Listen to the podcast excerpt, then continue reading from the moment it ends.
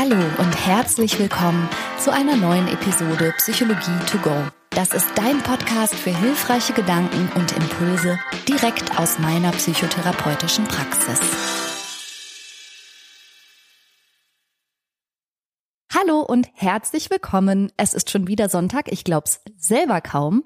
Und in dieser Woche haben wir uns ein Thema vorgenommen, das wir eigentlich schon lange mal besprochen haben wollten, nämlich wie viel von unserer Persönlichkeit und von unserem Charakter ist eigentlich angeboren. Und mit wir meine ich wie immer mich und meinen Mann Christian, denn wir sind immer noch gemeinsam im Urlaub, da liegt das einfach nah und der Mann hat endlich mal Zeit. Hallo Christian. Hallo Schönheit.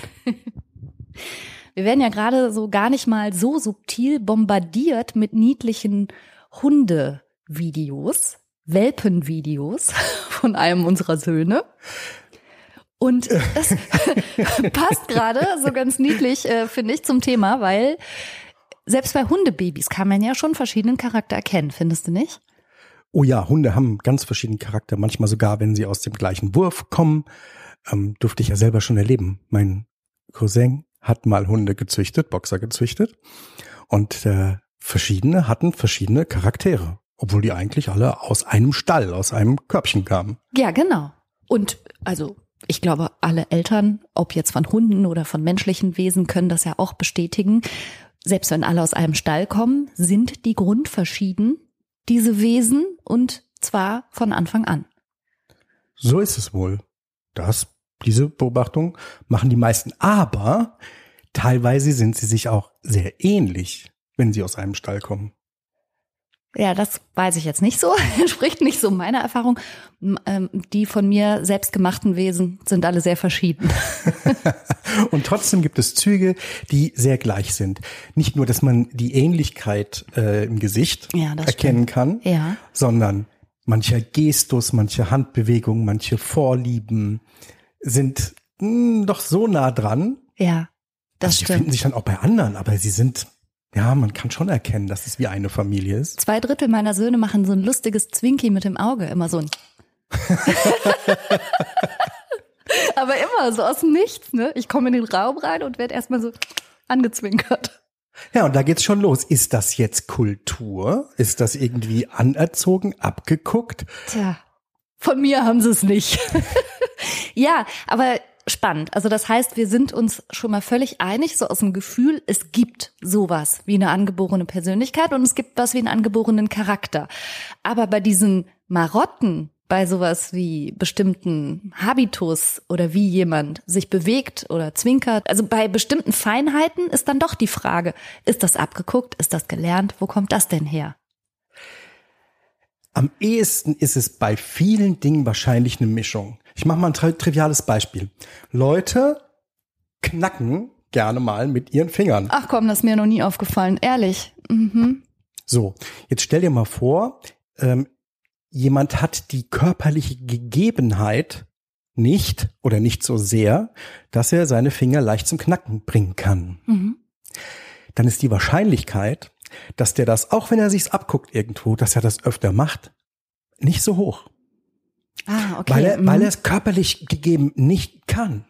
Ah, ja. Okay? Ja, verstehe. Ob er es jetzt also macht oder nicht, ist also eine Mischung zwischen angeborener hm, anatomischer Fähigkeit, das leicht machen zu können und schmerzfrei und ob es denn und wie es denn ankommt, ob man es vorgemacht bekommt oder ob das auf Ablehnung stößt.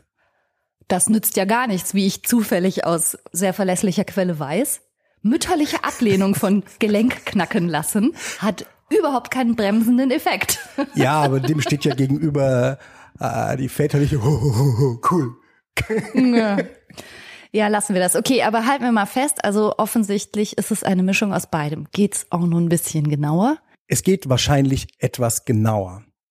Allerdings ist die genaue empirische Erforschung, wie viel Genetik in unserem Verhalten und in unserer Persönlichkeit steckt, schwierig. Man kann es nur sehr schwierig erforschen. Beispiel. Eine Verhaltensweise, nämlich das Saugen. Ja, Saugen ist im neugeborenen Baby schon angelegt. Das ist eine komplizierte ich habe gedacht, du redest von Staubsaugen. Ah. Gedacht, also heute, heute hast du es aber darauf angelegt, mich zu quälen. Erst reden wir über knackende Gelenke und jetzt noch über Saugen. Das sind so meine, meine Hassthemen. Nein, soll ich vielleicht Nuckeln sagen? Ja. Okay, ihr sagt Nuckeln. Nuckeln ist eine eher komplizierte körperliche Bewegungsabfolge. Das ist gar nicht so ohne, weil man mit dem Mund Unterdruck erzeugen muss, gleichzeitig noch durch die Nase atmen.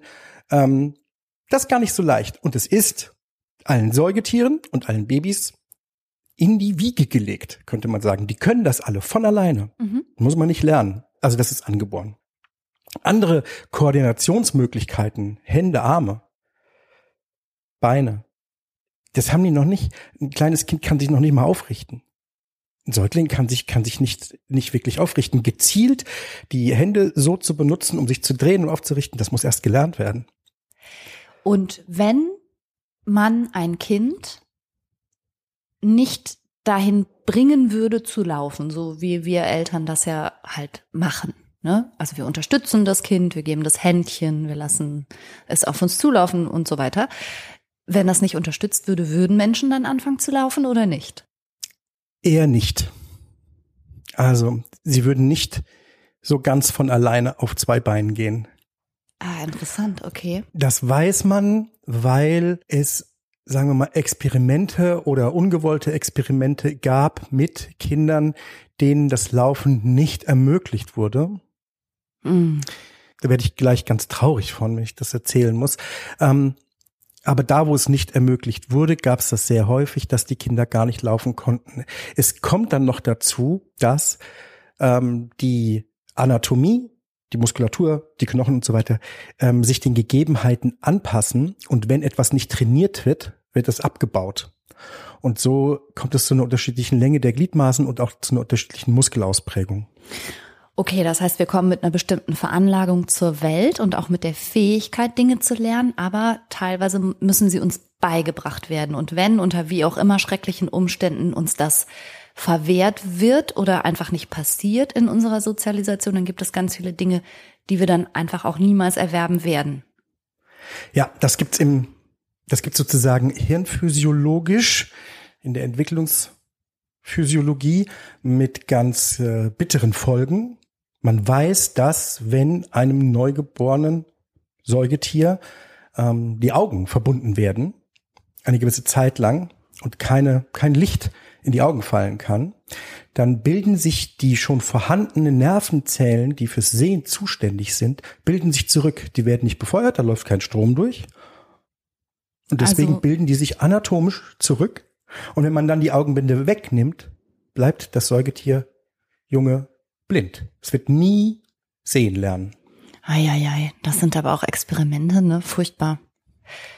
Ähm, diese Idee, was passiert, wenn, also was passiert, wenn man auch durchaus Menschen diesen äußeren Einfluss entzieht, um zu schauen, wie entwickelt sich denn dann das Menschlein? Also wenn niemand es anleitet, niemand mit ihm spricht, wenn es gesellschaftlichen Einflüssen nicht ausgesetzt ist und so weiter. Solche Experimente hat es ja gegeben, oder? Ja, gehört habe ich von einem ganz fiesen Experiment, wenn man das so nennen darf. Und zwar soll Kaiser Friedrich II.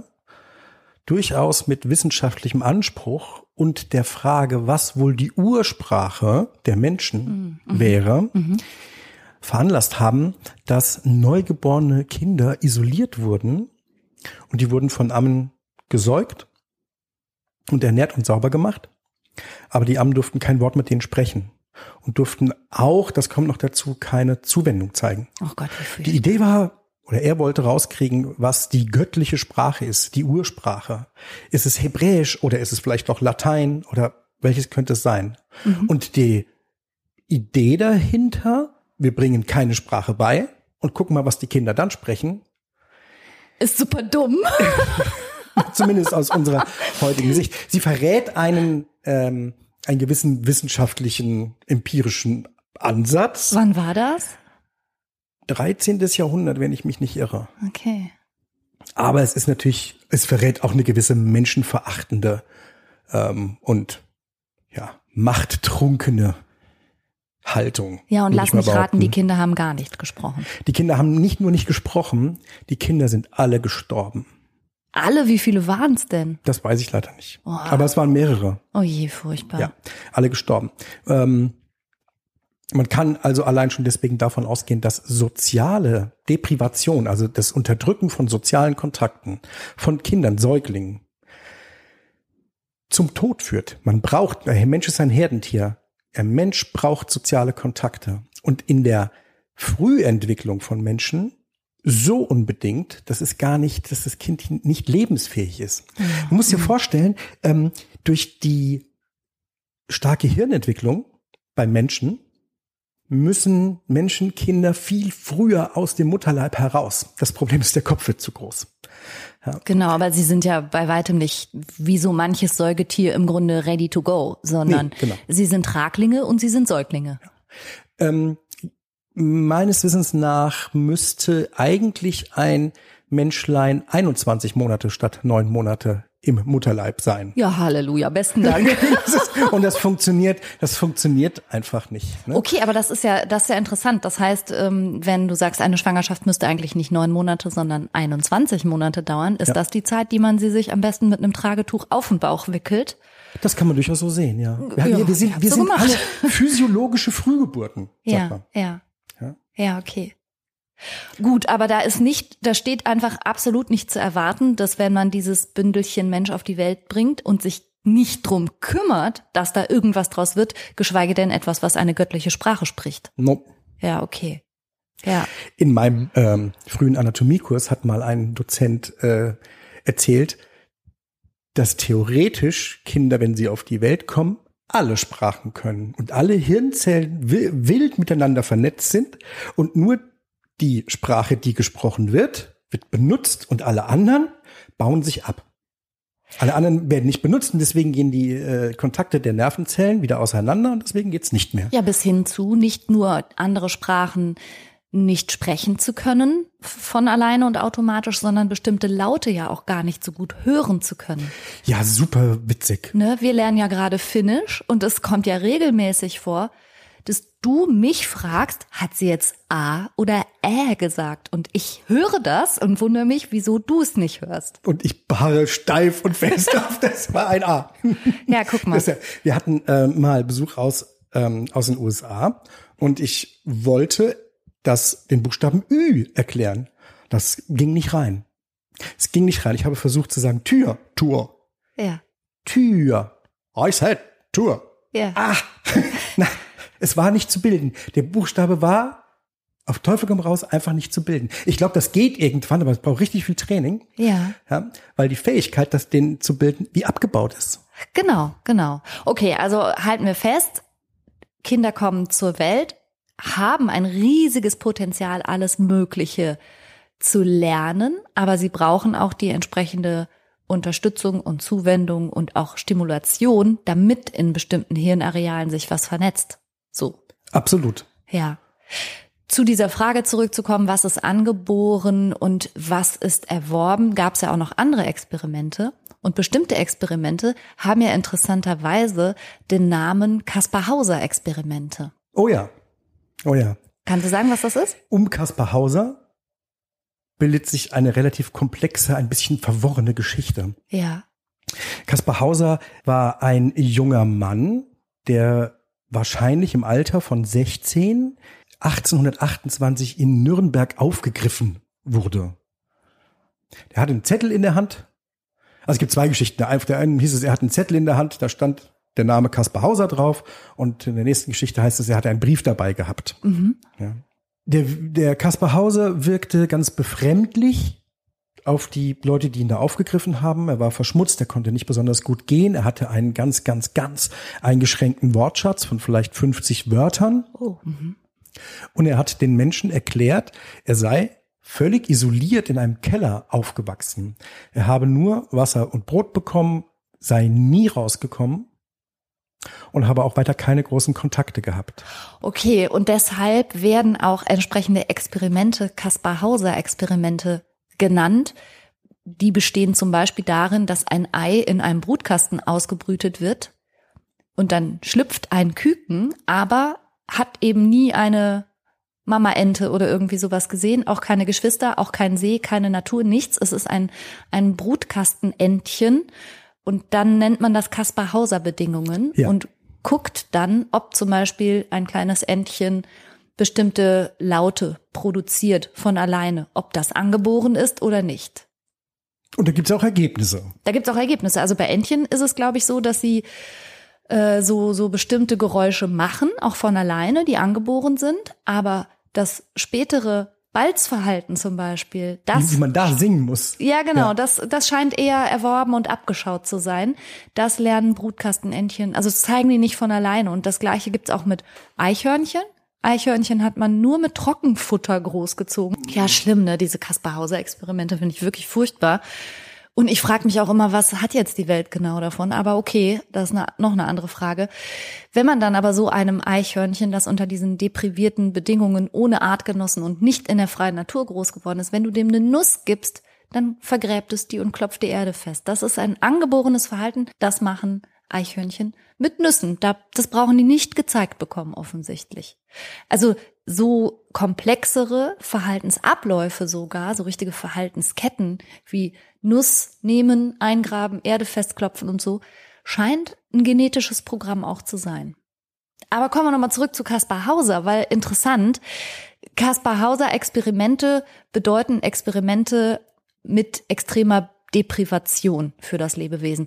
Aber ob Kaspar Hauser, der diesen, dieser experimentellen Versuchsanordnung sozusagen den Namen gegeben hat, ob der jetzt nun wirklich unter solchen Bedingungen groß geworden ist oder nicht, weiß man gar nicht so genau, oder? Naja, dass er schon sozial depriviert, sagt man ja, ähm, gewesen ist, das muss man annehmen.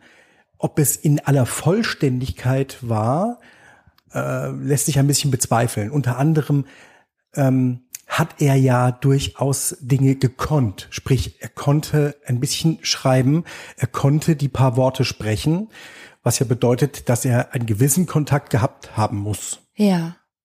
Weiß man da irgendwas drüber, wo er herkam und was es damit auf sich hatte? Er hat ja wohl diesen Brief dabei, der, wenn man den liest, etwas befremdlich, vor allen Dingen aus heutiger Zeit wirkt. Ich kann mal so ein paar Zeilen zitieren. In der Gesamtheit ist es vielleicht ein bisschen viel, aber da schreibt der vermutlich Vater an den, Zitat, hochwohlgeborener Herr Rittmeister. Ich schicke Ihnen einen Knaben, der möchte seinem König getreu dienen. Verlangte er, dieser Knabe ist mir gelegt worden 1812, den 7. Oktober, und ich selber ein armer Tagelöhner. Ich habe auch selbst zehn Kinder. Ich habe selber genug zu tun, dass ich mich fortbringe und seine Mutter hat mir die um die Erziehung das Kind gelegt. Aber ich habe seine Mutter nicht erfragen können. Was? Ja. Warte, warte, er behauptet, man hat, habe ihm, einem Tagelöhner und zehnfachen Vater, das Kind zur Erziehung überlassen, aber er hat genug zu tun. Und er konnte die Mutter nicht erfragen? Hm. So habe ich es gelesen. Okay. Und weiter geht es mit, jetzt habe ich auch nicht gesagt, dass mir der Knabe gelegt ist worden auf dem Landgericht. Was? Ich habe mir gedenkt, ich müsste ihn für meinen Sohn haben. Hm.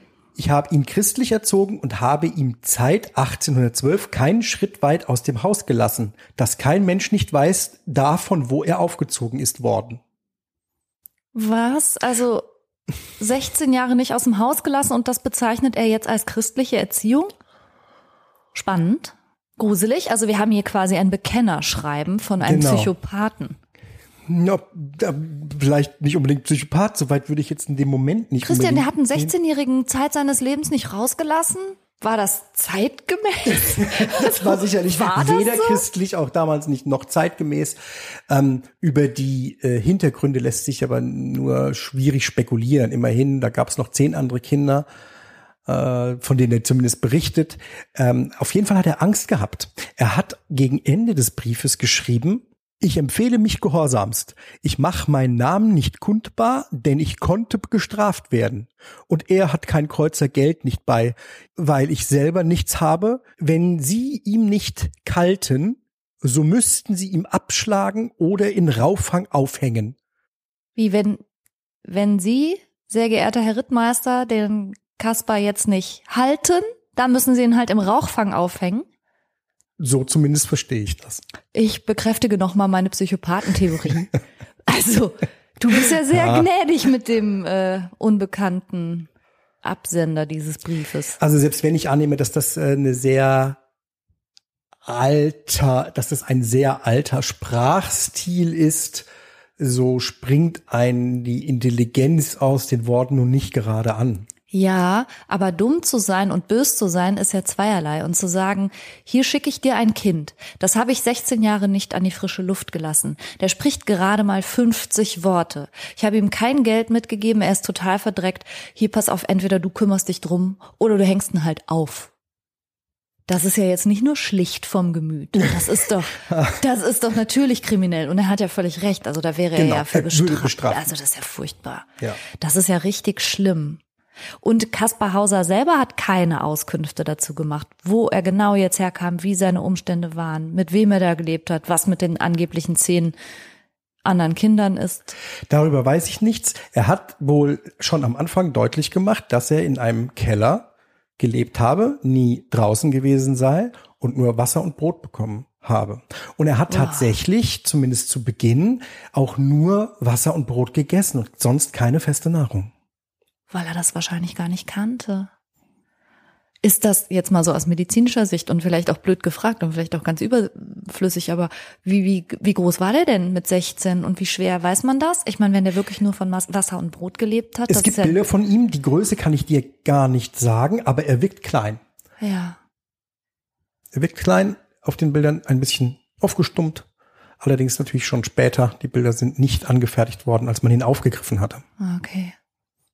Naja, jetzt werden ja Kaspar Hauser Experimente oder wurden gemacht, um vor allen Dingen festzustellen, na was ist denn Veranlagung? Was bringen sozusagen Lebewesen von sich aus, einfach weil sie es in den Genen haben, mit und was müssen sie später erst noch lernen? Und Kaspar Hauser hat diesen furchtbaren Experimenten seinen Namen gegeben, weil man irgendwie der Meinung war, an ihm könnte man jetzt erkennen, was ein Mensch genetisch mitbringt oder wie?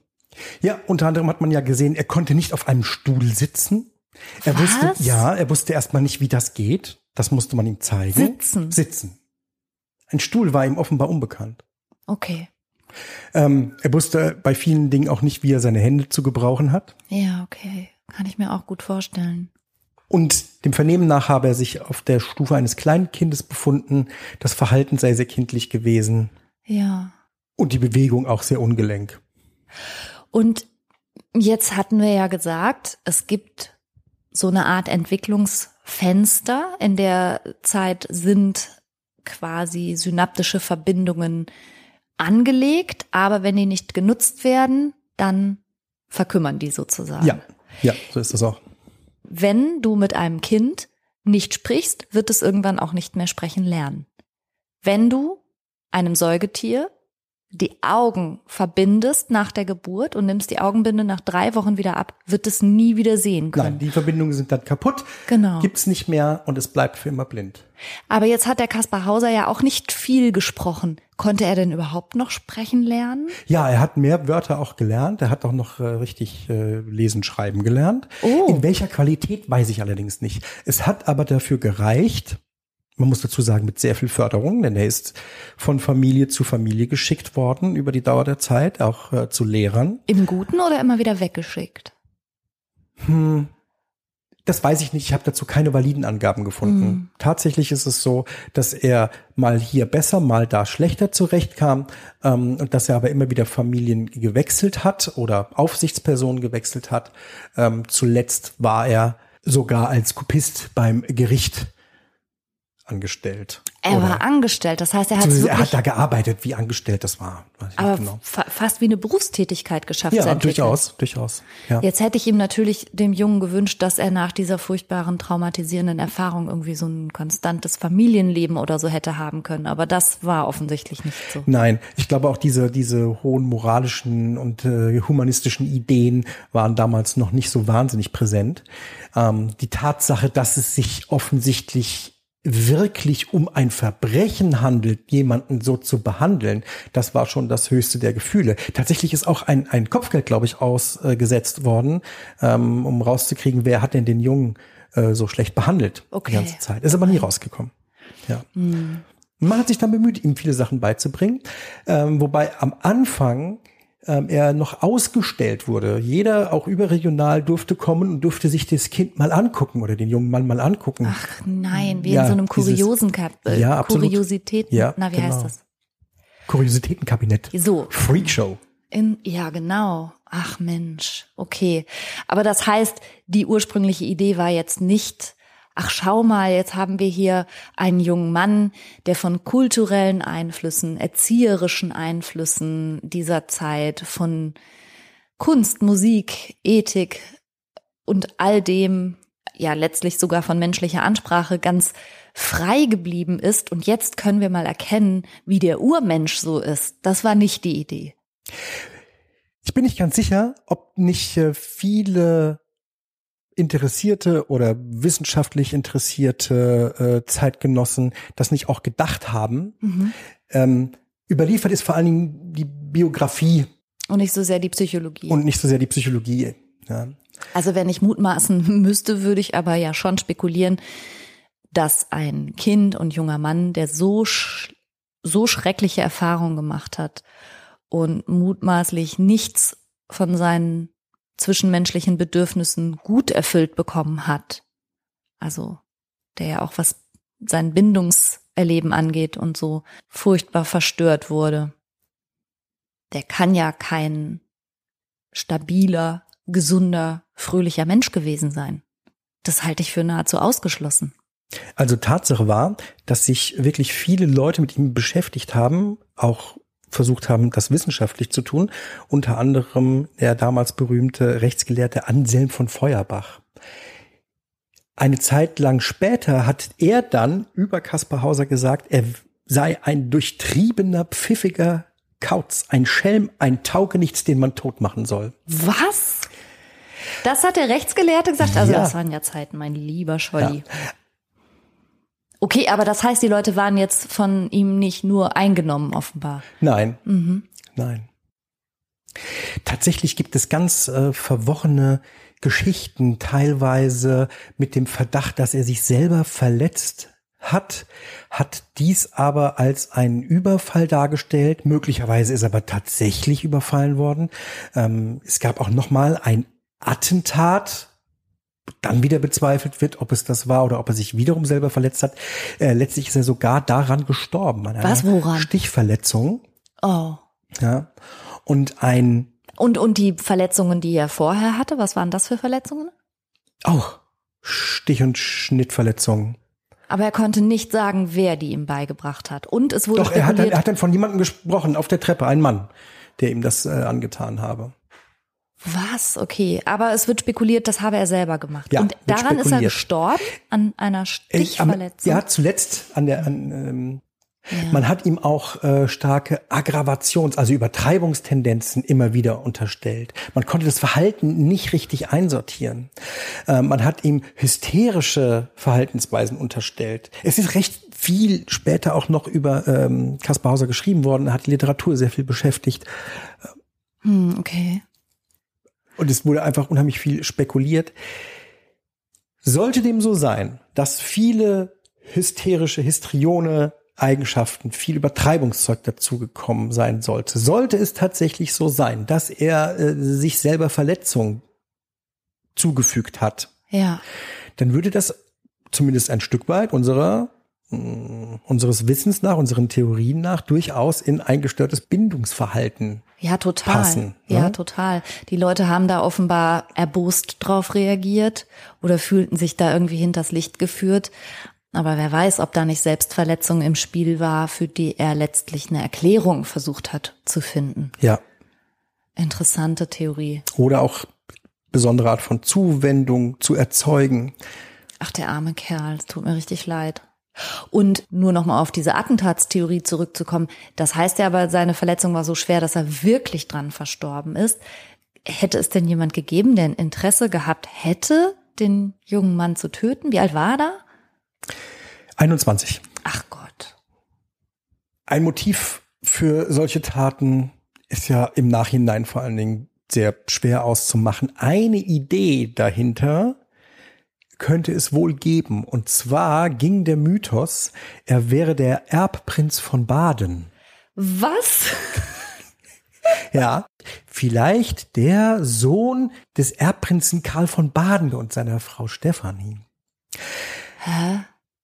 Ja, man hat vermutet oder angenommen, es könnte sein, weil die wohl eine Totgeburt oder ein, Kind äh, geboren hatten, was verstorben sei unter der Geburt, dass man in Wirklichkeit diese ausgetauscht habe und das Kind Also das, Das eigentlich lebende lebende Kind, Kind, ja, versteckt hat weggebracht und versteckt hat. und denen das, ein, ein versterbendes Kind untergejubelt hätte. Ja, und das macht ja so auch äh, in, zumindest narrativ in der Geschichte so ein bisschen Sinn, den dann einzusperren, nicht rauszulassen, Ah. einem armen Tagelöhner zu geben, der schon Kinder hat, da wo das nicht auffällt.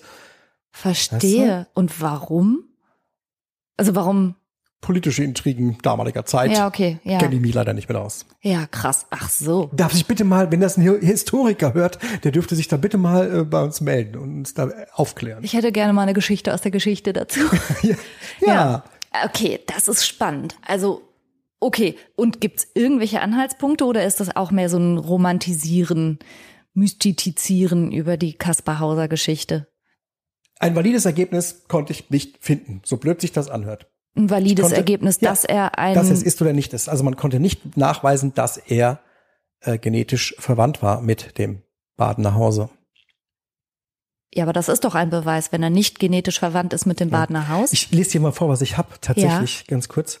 Selbst eine DNA-Analyse, die der Spiegel 1996 durchführen ließ, brachte keine endgültige Klarheit über Hausers Herkunft. Keine Klarheit also. Nein. Hm. Und manche versteifen sich darauf und sagen, am Ende bleibt, es ist ein vorgetäuschtes Attentat gewesen. Ein auf sich selbst vorgetäuschtes Attentat. Allein schöner ist die Version des wilden, unschuldigen Kindes und äh, man denkt hier, die Attentate können nur von Hauser selbst inszeniert worden sein und man glaubt ihm nicht. Er musste sich immer wieder neue Sachen ausdenken. So schreiben die einen, die anderen sagen, man weiß es nicht. Es ist wirklich unklar. Okay, krass. Aber insgesamt also eine tragische Geschichte, die uns jetzt aber für die Fragestellung, was ist angeboren und was ist nicht angeboren, nicht unbedingt weitergeholfen hat. Nicht unbedingt weitergeholfen hat. Nee, nicht. Also jetzt wissen wir durch Kaspar Hauser, dass wenn dir keiner zeigt, wie ein Stuhl funktioniert, du nicht sitzen kannst und dass wenn niemand mit dir spricht, du einen Sprachschatz dann halt von nur 50 Worten hast. Aber über die Persönlichkeit als solche und wie viel davon angeboren ist oder nicht, konnten wir durch das Kaspar Hauser Experiment jetzt eigentlich nichts lernen. Stimmt's? Stimmt. Jetzt könnte man sich natürlich Wolfskinder vornehmen. Ja. Im Sinne von mal mh, untersuchen. Und selbst da gibt es meines Wissens nach keine Charakterstudien. Ja, ich find's auch so schwierig, weil, weil das ja schon in sich bedeutet, also sowohl Kaspar Hauser, der unter schrecklichen Bedingungen groß geworden ist, als auch die sogenannten Wolfskinder. Und damit meinst du ja die, die wenigen Fälle, die es zu geben scheint von Kindern, die von Tieren großgezogen wurden, die hatten keine menschlichen Bezugspunkte, Ja. keine menschliche Bindung, keine menschliche Ansprache kleine Menschen kommen zur Welt und sind eigentlich Säuglinge und Traglinge und haben ja noch im Grunde weit über die Geburt hinaus ganz, ganz, ganz viele Bedürfnisse, die befriedigt werden müssen, damit daraus ein gesunder Mensch werden kann. So ist ja zumindest heute unsere Theorie.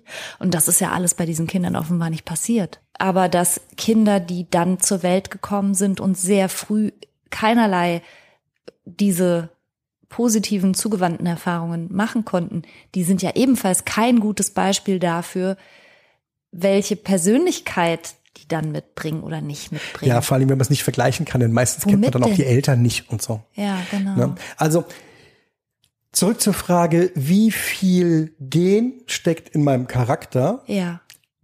Es, man wird sich sehr schwer damit tun, das endgültig zu klären. Wie kann man es denn überhaupt klären?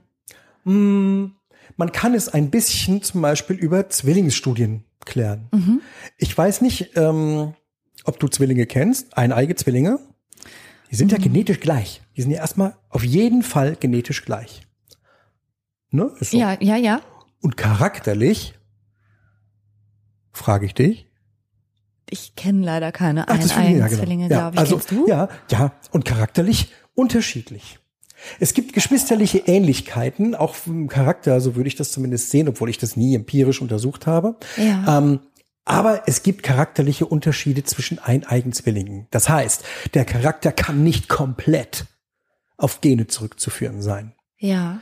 Aber ein Teil zumindest mh, an charakterlichen Eigenschaften kann zum Beispiel durch die genetische Ausstattung befördert werden. Ja, also wenn wir das nicht glauben würden, dass nicht aber dennoch Persönlichkeit und Charakter veränderlich ist, anyway, hätten wir ja auch einen falschen Job.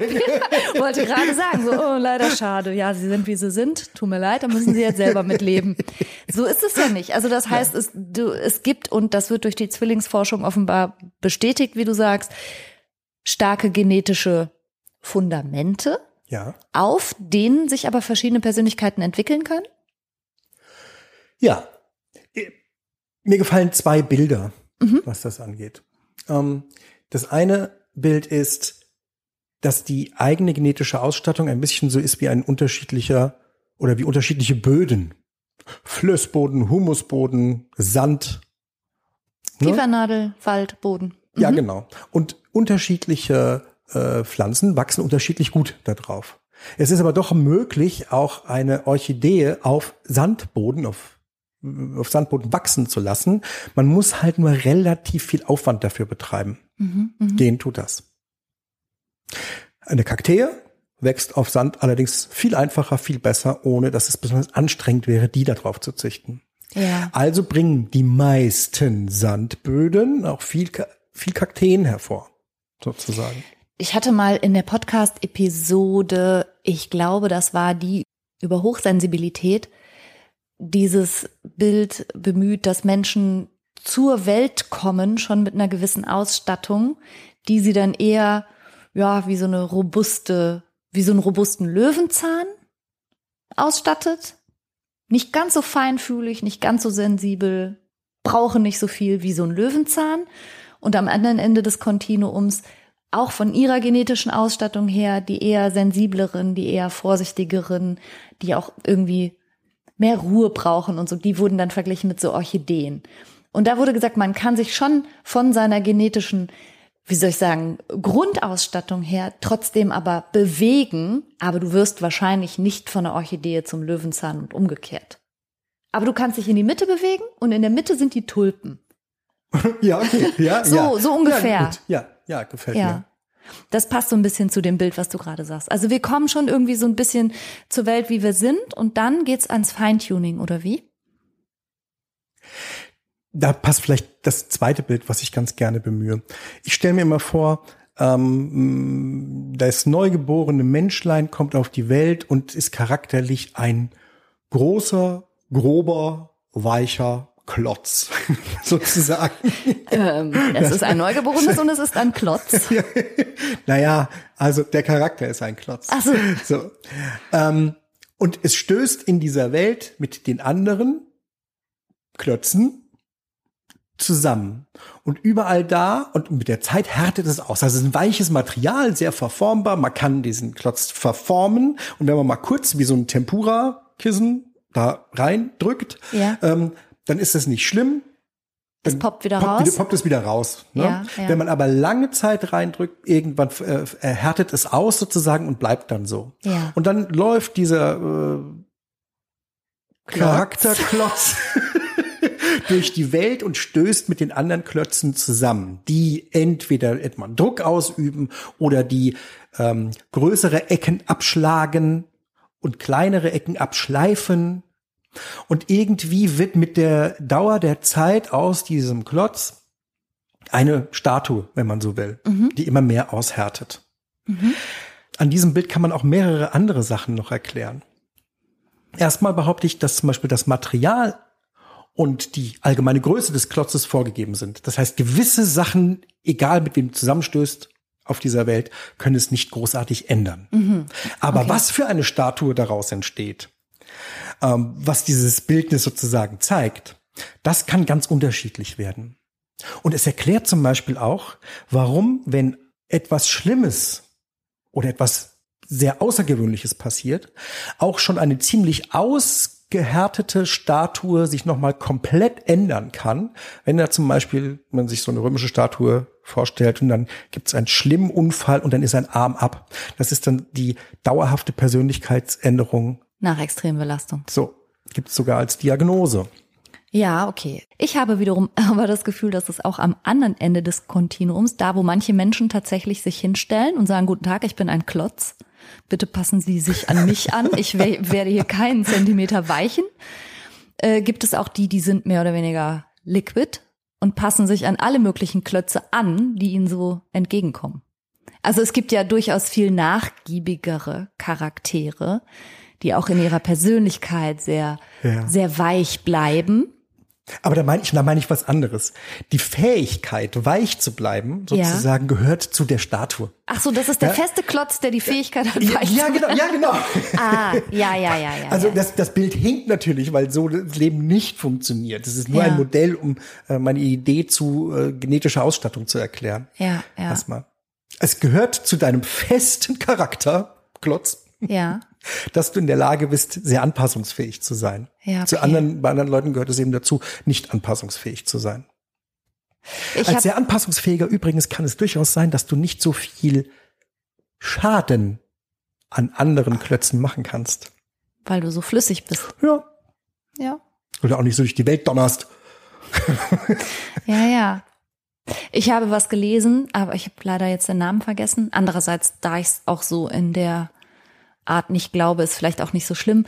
Jemand, ein Hirnforscher, hat gesagt, 50 Prozent ist Genetik, 30 Prozent ist Erziehung und dann kommen nochmal 20 Prozent obendrauf, Schulerfahrung, Teenageralter, junges Erwachsenenerhalter, was dir da so passiert und dann bist du fertig. Persönlichkeit, Ende, aus. Ähm ein schönes Postulat. Äh, das kann man mal als Arbeitshypothese annehmen. Ja, aber das annehmen. würde doch bedeuten, du bist als junger Erwachsener fertig. Alles, was dir bis dahin passiert ist, ist dann eben so, dann ist das dein Charakter. Und das ist ja genau das, wo ich ja nicht müde werde, im Grunde gegen anzukämpfen, sondern immer Leuten zu sagen, hey, du bist nicht so, wie du bist. Punkt. Hm. Sondern wenn es etwas an deiner Persönlichkeit gibt, was dich stört, wenn du zum Beispiel in einem Ausmaß schüchtern bist, worunter du selber leidest, wenn du in einem Ausmaß ängstlich bist, dass es dir selber die Lebensfreude raubt oder so, dann wäre es ja total tragisch zu sagen, ja, leider schade, jetzt ist aber der Prozess abgeschlossen, Persönlichkeit steht, Ende aus Mickey Mouse. Ja. Also, um in dem Bild mit der Statue zu bleiben, gibt's ja noch mehr Möglichkeiten. Zum einen kann man auch selber an sich feilen. ja. ja. Und äh, wenn man nur lange genug an einer Stelle, die einen stört, rumfeilt, dann wird auch die weggehen. Ja. Verhalte dich die ganze Zeit wie ein freundlicher, interessierter Mensch. Und wenn du das mal fünf Jahre am Stück jeden Tag gemacht hast, dann bist du tatsächlich ein freundlicher, interessierter Mensch, auch wenn du es vorher nicht warst. Es geht gar nicht anders.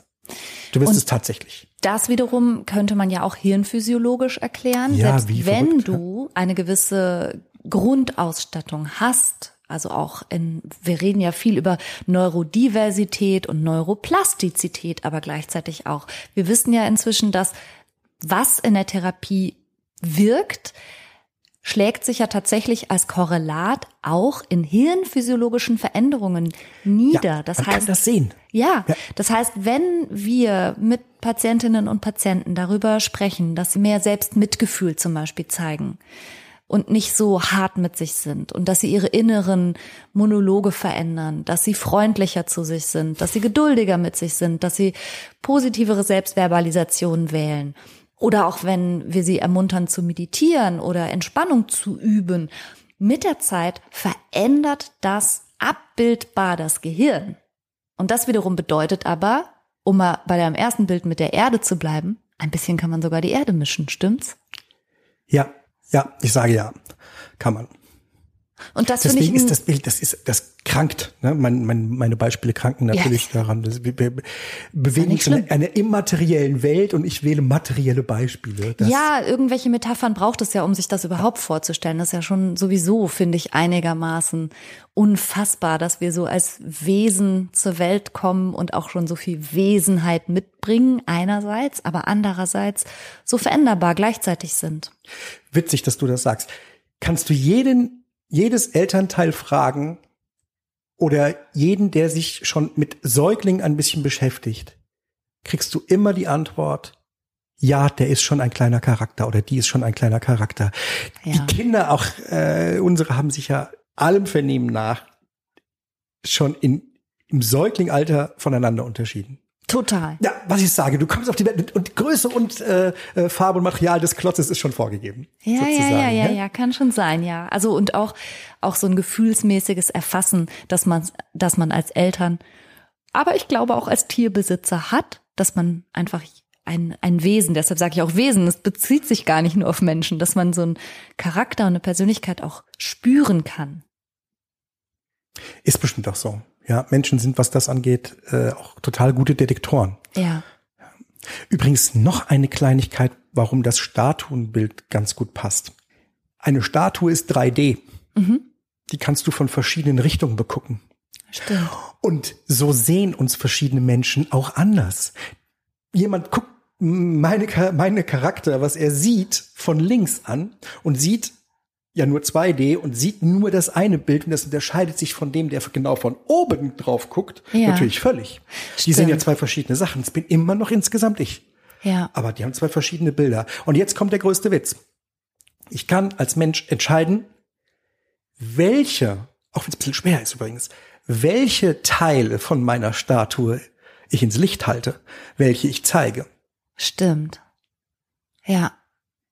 Das stimmt. Das heißt, du würdest sagen, abgesehen von dem genetischen Fundament gibt es immer auch die Chance, die eigene Persönlichkeit ein bisschen, zumindest innerhalb der genetisch möglichen Rahmenbedingungen, zu verändern und sich in eine Richtung zu entwickeln, in die man möchte. Unbedingt. Ja. So, da konnten wir jetzt mit einem kleinen Umweg über die Lebensgeschichte von Caspar Hauser abschließend nicht klären, wie viel ist jetzt wirklich Genetik und quasi Veranlagung und wie viel ist veränderlich. Aber so vom Gefühl her, und das ist nur eine gefühlte Wahrheit, halte ich das Veränderungspotenzial für groß. Und gleichzeitig muss man wohl ein bisschen für Verständnis plädieren, wenn sich der ein oder andere ein bisschen schwerer tut, weil es die Genetik nun mal auch so vorgibt. So ist es. Gut. Dankeschön. Dann sagen wir Tschüss und bis zum nächsten Sonntag. Bis nächsten Sonntag. Tschüss. Tschüss. Outtake. Also das, das, ist echt so witzig. Du sich. fragst mich so oft, wo ist mein Schlüssel? Und ich sag, am Schlüsselbrett. Und du sagst, ach. ja, weil ich ihn sehr ordentlich da immer halt hin tue, so wie die anderen Sachen auch ganz ordentlich immer überall weggelegt ja, guck werden. dich um, hier gibt's nichts zu meckern. das war jetzt ein tolles Beispiel. Ich weiß nur nicht wofür. Na komm, die Sachen, die hier rumliegen und unordentlich sind, sind alle. Äh, Meine. Ja.